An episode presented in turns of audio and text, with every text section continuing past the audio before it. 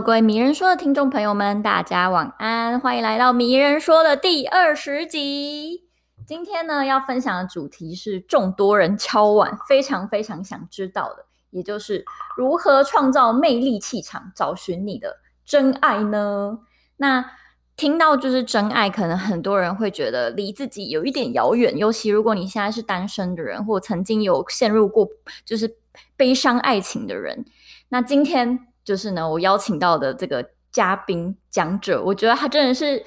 魅力的疗愈系女神的代表叶怡，她超级有资格聊这个话题的，因为她过去呢有开了很多的工作坊，包括了七周遇见对的人啊，清理过去，迎接美好爱情等等。那还有帮助十多个人脱离单身，甚至已经结婚找到另一半了。大家可以想象吗？就是原本可能那些人不知道爱是什么，然后可能有点沉溺于过去的悲伤。可是，竟然他可以就是改变他自己的能量跟气场，然后找到结婚，找到美好另一半。那我觉得他的能量真的是一个你知道勇敢跳出舒适圈女生的代表，因为他过去呢有九年的日美法的外商媒体代理商的经验，然后也受邀到了像 Tesa 啊、北科大担任讲师等等。那他过去呢就是认为他自己是有十年的渣男吸尘器，常常会吸引到渣男。但是在他就是改写爱情信念之后呢，他有遇到了。呃，符合他九成以上的就是梦想中的对象的男友，所以呢，我们就请文玲来跟大家打打招呼吧。嗨，Hello，大家好，我是文玲。好哦，那我想要先就是从。呃，第一个我很好奇的主题开始，就是因为之前我有听听说你，然后跟有看你的 blog 上面有写说你有分享呃百人的约会经验，那就是可能从一些交友软体上面，然后去大量的去认识新的人，然后去进行约会。那我真的非常好奇，就是在这个约会的过程当中，呃，大量接触到新的对象的过程当中，你看到了什么？然后你觉得是如何去发掘自己的需求，然后可以找到可能自己想要或者是自己适合的对象呢？嗯，呃，首先啊，就是先说为什么要开始 百人约会计划。好好好，这个蛮有趣的，是因为我刚好看到我的一个也是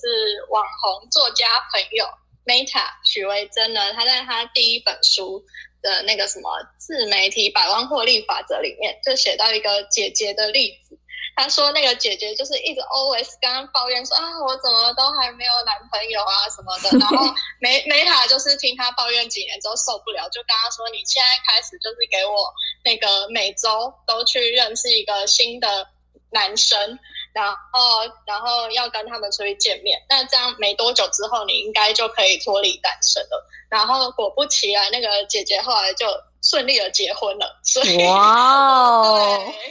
对，对，所以我就被这个这一页描述的那个事件案例就是激励到，因为我之前用那个交友软体的过程啊，其实常常。应该很多人也会跟我一样，尤其是女生，就是觉得哎，好像跟一个人聊得不错，然后可能还花了好一段时间跟对方聊天。可是你心里面可能就会想，他到底什么时候约我出去？真的，什么时候约我出去？对。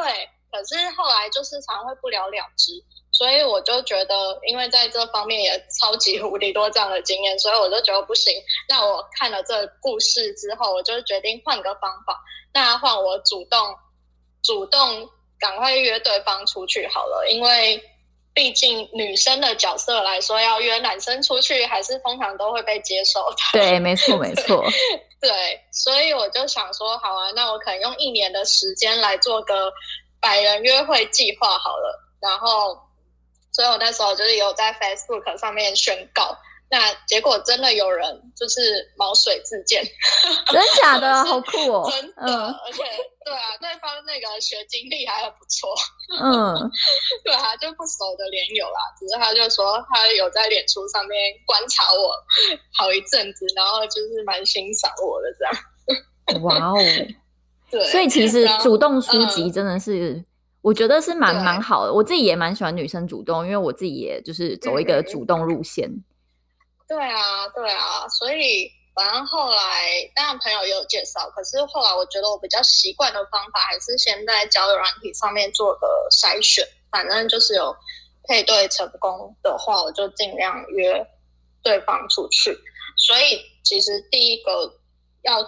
说的啊，就是其实约见面是必须的，就是不用期待或幻想你在对话上聊的跟对方多亲密，就是都是假的，然后见面之后才准。真的，真的。对啊，因为你说外貌好了，很多人写伴侣条件一定会写到外貌啊。可是像我之前哦，就真的有那个约见面过一个，我觉得哎，看起来还不错。可是，就是见面之后发现什么？他那个脸修，就是脸照片，对不对？对，因为他其实就是满脸痘疤那种，我就比较不能接受。嗯，对，所以第一个就是可以确认对方的长相到底是不是你可以接受的。嗯嗯嗯。所以其实，在就是不管如果是用各种的。软这样不不管是交友软体或者是朋友介绍，其实见面就是是一个很必要，而且你希望它是可以很快速的过程，对不对？因为我觉得一见面那个 chemistry 就是你们之间有没有火花，我觉得其实有时候它就是有一点明显，就是感受就觉得哦，这个人我可以，就是可能第一眼就觉得嗯我可以，然后他再讲个几句话，嗯我真的可以。对啊，所以你是嗯，你说嗯嗯嗯，我哦，我是说，反正见面是必要的，但是其实也不建议大家就是一次见面就定终身，就是至少给对方三次机会。哎，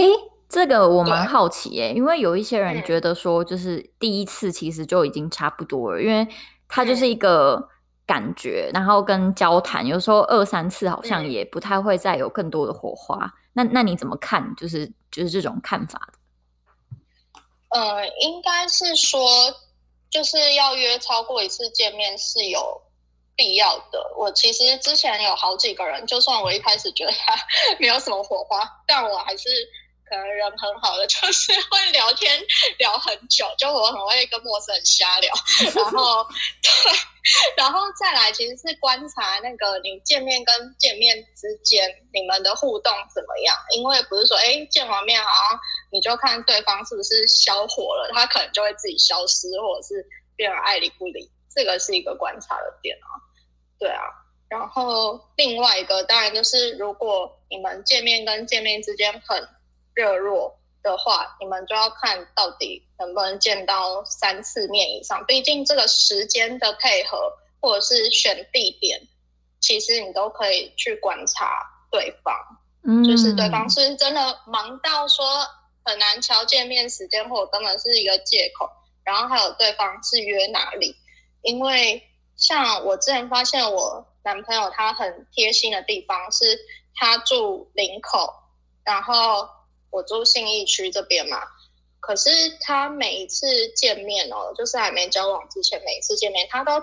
特地去找我家附近的早午餐餐厅，他从林口特地过来。哇，好加分哦！对啊，对啊，这个就是很加分的点。对啊，而且其实我也不鼓励大家就是一见钟情，因为这感觉就是那种什么荷尔蒙瞬间的。哦，对。对，对，就是在我过去的经验里面啊，一见钟情通常都是不好的结果，所以真的才会建议，就是真的要多拉长时间观察，而不是我们要我们要的是爱情，不是激情。嗯 嗯嗯，对，对啊，对啊，对啊。所以在这个百人约会的过程当中，有没有？就是什么样的人让你其实印象蛮深的，然后让你觉得说哦，从就是那一刻起，我越来越知道我自己到底想要什么或不想要什么样的人之类的。嗯，我觉得有，因为刚好在我遇到我男朋友之前，我其实跟其中一个对象，就是反正跟他相处了好几个月，就是他其实帮我蛮多事情的，可是我也正好从他的身上。看到很多雷的地方，oh. 对，因为我可能觉得，哎，当时我好像已经有点喜欢他了，然后好像又很常出去什么的，可是我就发现他其实就是不适合，就是不想要跟人家认真交往的类型。怎么说？嗯，就很多很夸张的事啊，像我之前就发现说，哎，原来他有偷交一个女友，可是那时候又短暂分手了，但其实他也没有告诉我，是我后来发现的。然后又或者是我后来就甚至还发现说，哦，他有炮友，就很夸张啊，哇，那他也太不会 cover 了吧？啊、就是那么容易被发现。我觉得他是根本不 care 我知道这件事情，所以，对啊，就是即使我那时候其实有算是突破我自己的舒适圈，有算是有跟他表白，可是我觉得他根本就不 care，他就是不会珍惜尊重。女女生的类型，嗯嗯嗯。可是我觉得，其实像这样的尝试，其实蛮好的。就是在比如说，你跟很多不同的呃陌生人认识之后，你越来越知道说自己可能想要的对象会是什么样，然后什么样是自己雷。因为你可能没有做过这些事情，你可能就不会知道什么样的人你真的完全不会想交往。对啊，所以我其实真的还蛮感谢上一个暧昧对象，就虽然他那时候真的是让我气个半死，哇但是我真的是完全就是在他身上发现了我一些爱情的负面的信念。想知道？嗯，就是因为上次他常有那种很不尊重我的事事情发生，然后我就会，我是后来真的是有一次气到拍桌离开现场，我才发现说。原来就是为什么他一直这样对我，因为我内在是是有这种我不值得被尊重啊、被珍惜这样子的信念存在。哎、欸，我觉得信念真的会蛮影响人的哎、欸，因为我我记得我印象蛮深，就是有一次不是来我们我们家那个西塔疗愈嘛，嗯、然后、嗯嗯、然后那个有一个男生，他就是帮我做西塔疗愈嘛，然后他就说，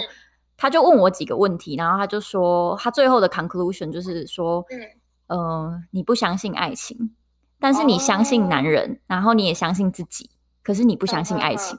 然后他就是一直很 confused 的看着我，想说，嗯，对。然后我就突然被这个 conclusion 吓到，因为我觉得还蛮有道理的。哦、就是我那个时候就是没有想过说，哦，我我是不相信爱情的，因为我那时候单身很久嘛，嗯、就是我下意识的会有一点就是反抗异性的感觉。然后从他就是。点出了这个信念之后，我就开始意识到，说我是不是，嗯、呃，其实不太相信爱情。所以我觉得，其实信念，当认识到自己信念的时候，其实就有一点像往前，往自己可能想要的爱情路上的第一步的感觉。嗯哼哼。对啊，太好，有这个发现。对，那有关于信念跟伴侣清单，我觉得它是有一点就是相关的，因为你自己过去有分享一个经验，就是你有写下五页的那个伴侣清单，嗯、我觉得太酷了，我印象超深。然后你说你写的满满的，就是五页 PDF A4，然后 没有啦，A4 一半啦，我是 A4 一半是不是？然后，然后后来你就遇到了现在这个男朋友，然后是很符合就是伴侣清单上面的条件的，所以。想要问一下，有关于可能写伴侣清单，嗯、呃，有没有什么美感在，或者是你自己或你的学生有没有成功或失败的经验，然后可以分享一下嗯。嗯，好，其实写伴侣清单超多美感，我就来 分享几个。好好好，没问题。呃，第一个是一定要用正面的句型，就是你不能说我不要什么，不要什么，因为在许愿的方法里面啊。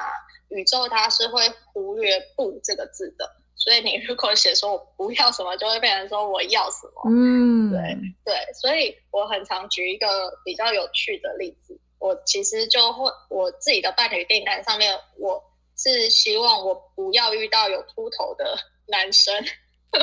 你有这样写过是不是？没有，我是说，我希望的是这样，但是呢，我写的那个句型，我是整个把它变成正面的句法。那正面的句法我怎么写？Oh. 我是写说，我要头发乌黑而且茂密的。嗯，mm. 对。然后 结果我那时候第一次见到我男友，他是后来才剪头发，要不然他那时候真的是那种日系长黑发。型男就是走木村拓哉那种发型的路线，对，所以真的是有这种头发乌黑浅茂密，对，然后再来啊，就是其实除了写那种一般人都会写的物质外在条件之外，其实很重要，就是要把你们的相处画面还有感觉，就是尽量用那种段落式啊、图像的方法的那种方式写下来。因为像我那时候，其实可能就写说，啊，我们相处的感觉可能是双方都感到很自由自在啊，然后心动啊、幸福啊、安心啊等等。然后除此之外，就还有写说，可能假日的时候会一起去走走啊，或者是想要发懒。那我就发现，真的，实际上，当我们在一起之后，尤其是我是比较会赖床的型。那我男朋友他其实因为上班族，就很珍惜假日吧。但是他看到我在赖床，他其实有时候也会陪我一起赖床，或者是他先起来，但是还是陪在我旁边。就是可能看平板之类的，等我起床。嗯，所以就是要有这种图像化的相处画面。嗯，所以其实写下的，嗯，不只是可能你对于那个伴侣的一些实质啊、外在啊，或者是那些条件，其实有很多可能是你想象中的相处的样子，嗯、然后跟呃你未来希望。梦想中，你们两个可能在一个可能家里面，或者是出去外面，你们可以怎么样一起相处的一个感觉，对不对？没错，对。然后另外啊，这个是我那个学员的真实案例，就是他其实也是一直有在跟不同新认识的对象约会嘛，然后可能其中就是也有已经暧昧好几个月的啊，可是在他。去检视他伴侣订单的过程中，发现哎，对方其实都符合啊，可是总觉得好像少了什么。那他是在一次跟我咨询的过程中，他才恍然大悟。还有一点是非常重要，就是你要写说对方已经准备好要投入一段。对，长期稳定的关系，那他就发现他少写这一句，然后难怪他就一直觉得对方好像都还没有准备好，可能还在上一段的阴影中。哇，这很严重哎！对啊，真的就是提醒大家，一定都要去写下，我们双方都已经准备好要进入一段长期稳定。然后什么专一忠诚的关系？嗯嗯嗯，我觉得这边可以跟就是听众朋友补充一下，为什么会有伴侣清单这件事情。嗯、我自己是觉得，因为我我也有写啦，然后我写了大概十、嗯、十几点吧。我后来就是也是遇到了就是都符合的人。嗯、那 我自己的感觉就是，伴侣清单它有一点像是，嗯，你去厘清自己到底真实内心想要什么。然后你写下来的过程中，其实有一点更认识自己的感觉，因为我觉得其实伴侣是，嗯、呃，会影响你很多的人。所以今天你在挑伴侣，其实也有一点像是你在挑你，你你在想象你未来的样子，就是不管是你的生活方式啊，或者是你对于世界的态度，因为它它也会影响你很多嘛。所以写下来，其实潜意识的你在遇到新的人的时候，我觉得我那个时候写下来之后，我遇到新的人，我我。感受到心动，我就会有很明，呃，应该说我就很了解，就是哦，因为这种人是我的 type，就因为我写下来了，所以我遇到心动的人的话，我就会知道说，嗯，没错，因为他就是我的类型啊，所以我很容易被这种人吸引，然后我也会很放心的，就是被这种人吸引，就是我自己的理性去解释这一切的时候。那当然，我觉得感性而言，就是我我也是蛮相信跟宇宙许愿这件事啊，因为因为信念真的会就是有这种无形的力量，可以让我们真的嗯找到一个比较适合我们的另一半。嗯哼哼哼哼，对啊对啊对啊。那最后一个再补充给大家，在伴侣清单要注意的事情，就是你其实不管你写了多少，你其实还要有一个声明。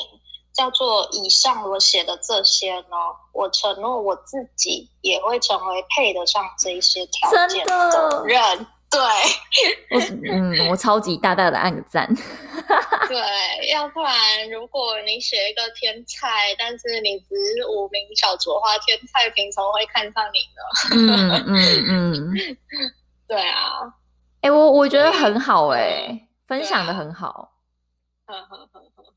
就是这几点其实就蛮重点的，毕竟就像刚刚 Stella 说的，我们其实，在写的过程中，你是去检视自己有没有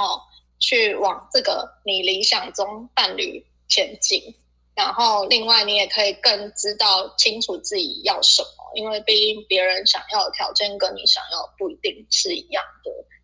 嗯嗯嗯嗯嗯。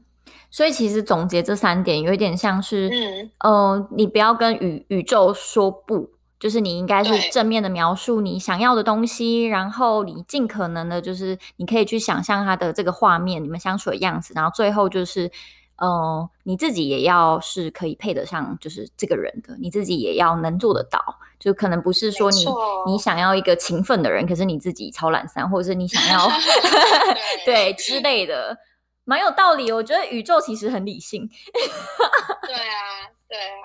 真的。好啊，那我也想问一下，就是除了可能跟伴侣许愿这件事，嗯、有没有嗯、呃，可以简单分享个可能一到两个方法，是可以创造自己的魅力气场的？嗯，我其实会一直跟大家说，你爱呃，你遇到灵魂伴侣的首要条件就叫做爱自己。可是爱自己这个命题太大，所以呢，我简单就是先用一个定义来分享，就是你要去成为最好版本的你自己，嗯，就是就是你可能要有你自己的生活热忱啊，然后你喜欢探索什么，你的生命经历有多丰富，然后就是让自己在自己喜欢的领域发光发热。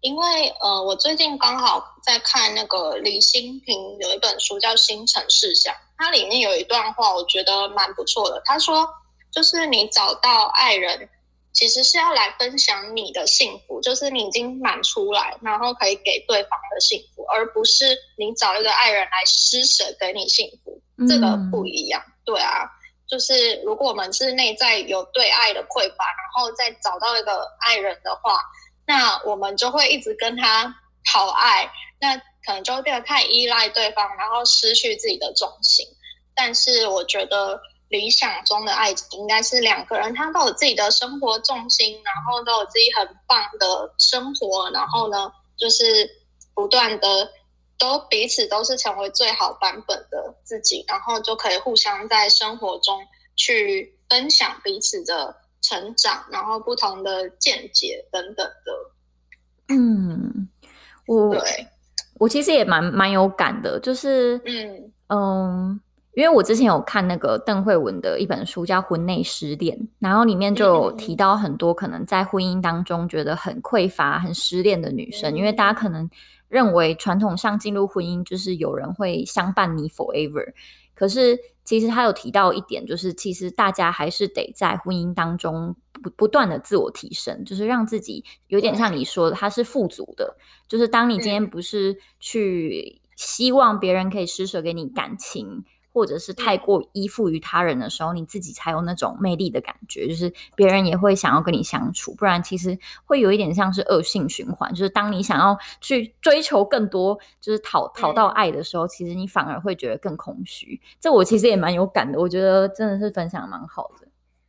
对啊，对啊，因为像我男朋友，他虽然是那种理科工程师。然后遇上我这个身心灵的疗愈师，他就会觉得我就是常在刷新他的三观。对，怎么说？哦，因为有一次我跟他约会，那时候是快要在一起的时候。因为说起来很神奇，反正就看大家相不相信。不相信的话，可以找我体验。疫情过后的话，就是呢。我其实啊，我们透过冥想意念的方法，其实是可以让水改变味道。可是我那时候想要水的味道不够明显，所以呢，我们是去约会的时候点一瓶红酒，然后呢，我就每一杯都想象不同的味道，可能不同的水果啊或者什么。然后尤其他试了之后，他真的吓到。尤其有一杯，我就特特别想象超大柠檬放进去很酸。他就是喝一小口，他整个脸色大变，就整个完全相信，对对，哎、欸，这真的很酷哎，因为我因为对，因为你你你男友就是理工理工男，因为就是他他工作的地方是我过去也有去那边演讲的地方，所以我我超清楚那边的人一定是多理性，就 他能被你说服很不容易。耶。没错，而且他知道我这个技能之后，后来认识他的朋友、同事，他也都会跟他们分享，所以也有让他的朋友、同事见识过，就是他们有别人有吓到过，好酷哦！好，那来个最后的 ending 好了，就是你有没有、啊、有没有想要给所有想找真爱的人一段勉励的话呢？嗯。就是我在这真的是十年的渣男吸尘器当中啊，然后一直到就是这一年多，就是才遇到对的人。我真的觉得有几点是很重要。第一个就是要先去准备好对的自己，就是不论你去找你在过去感情中失败的地方是在哪里，那这当中可能会不发现你的负面信念是什么，然后。另外一个，当然你要不断的往你理想中的那个最好版本自己迈进，因为其实真的就是花若盛开，蝴蝶自来。嗯，自己可以在你自己的领域上发光发热的时候，自然很多人会看到你，然后欣赏你，喜欢你。那再来就是你要去知道你自己要的是什么。我觉得我以前的那个痛惨痛经验，就是在于说我可能就变得。很快就陷入爱情里，还好像觉得哎，这个人还不错。可是我以前完全都没有写过任何的伴侣订单，然后可能一开始相处互动不错，可能甚至接近那种一见钟情，然后可能很快的就交往，可是也就很快就分手。那这中间我可能甚至还每年去请塔罗老师来帮我 算感情运之类的，可是。老师那时候其实每一年几乎都跟我讲差不多话，就不管我会不会遇到一些对象，他都说你不知道自己要什么。所以这句话我真的真的是在我那些年来一直放在我心中，我就是也一直在想我自己到底 要的是什么。嗯，所以其实就是你在都准备好自己，然后你也知道自己要什么之后，然后自己也很好，也是一个很丰盛富足，可以给出爱的人。你才可以去吸引对的人，然后记得要行动，就是你不能每天在家，然后幻想天才会掉下来，就还是要想办法去认识新的朋友，这样。对啊，好励志哦，好感人，真的真的，我觉得真的是这样子的，就是嗯，有一个富足的信念，然后。知道自己想要什么，然后准备好了，然后去行动，然后祝福就是全部的所有听众朋友们，不管你现在是有伴侣或没伴侣，都可以跟你的真爱就是携手相伴，耶! 对啊，对啊。好啊，那我们这个这一集的迷人说就到这边告一个段落啦。如果喜欢我们的朋友的话，怎么样找到文玲呢？是不是有一些工作坊可以去参加？幸运工作坊，想去想去。哦，对啊，呃，我的粉砖啊，在 Facebook 上是搜寻幸运，就是 Lucky 的那个疗愈师，然后 W E N L I N G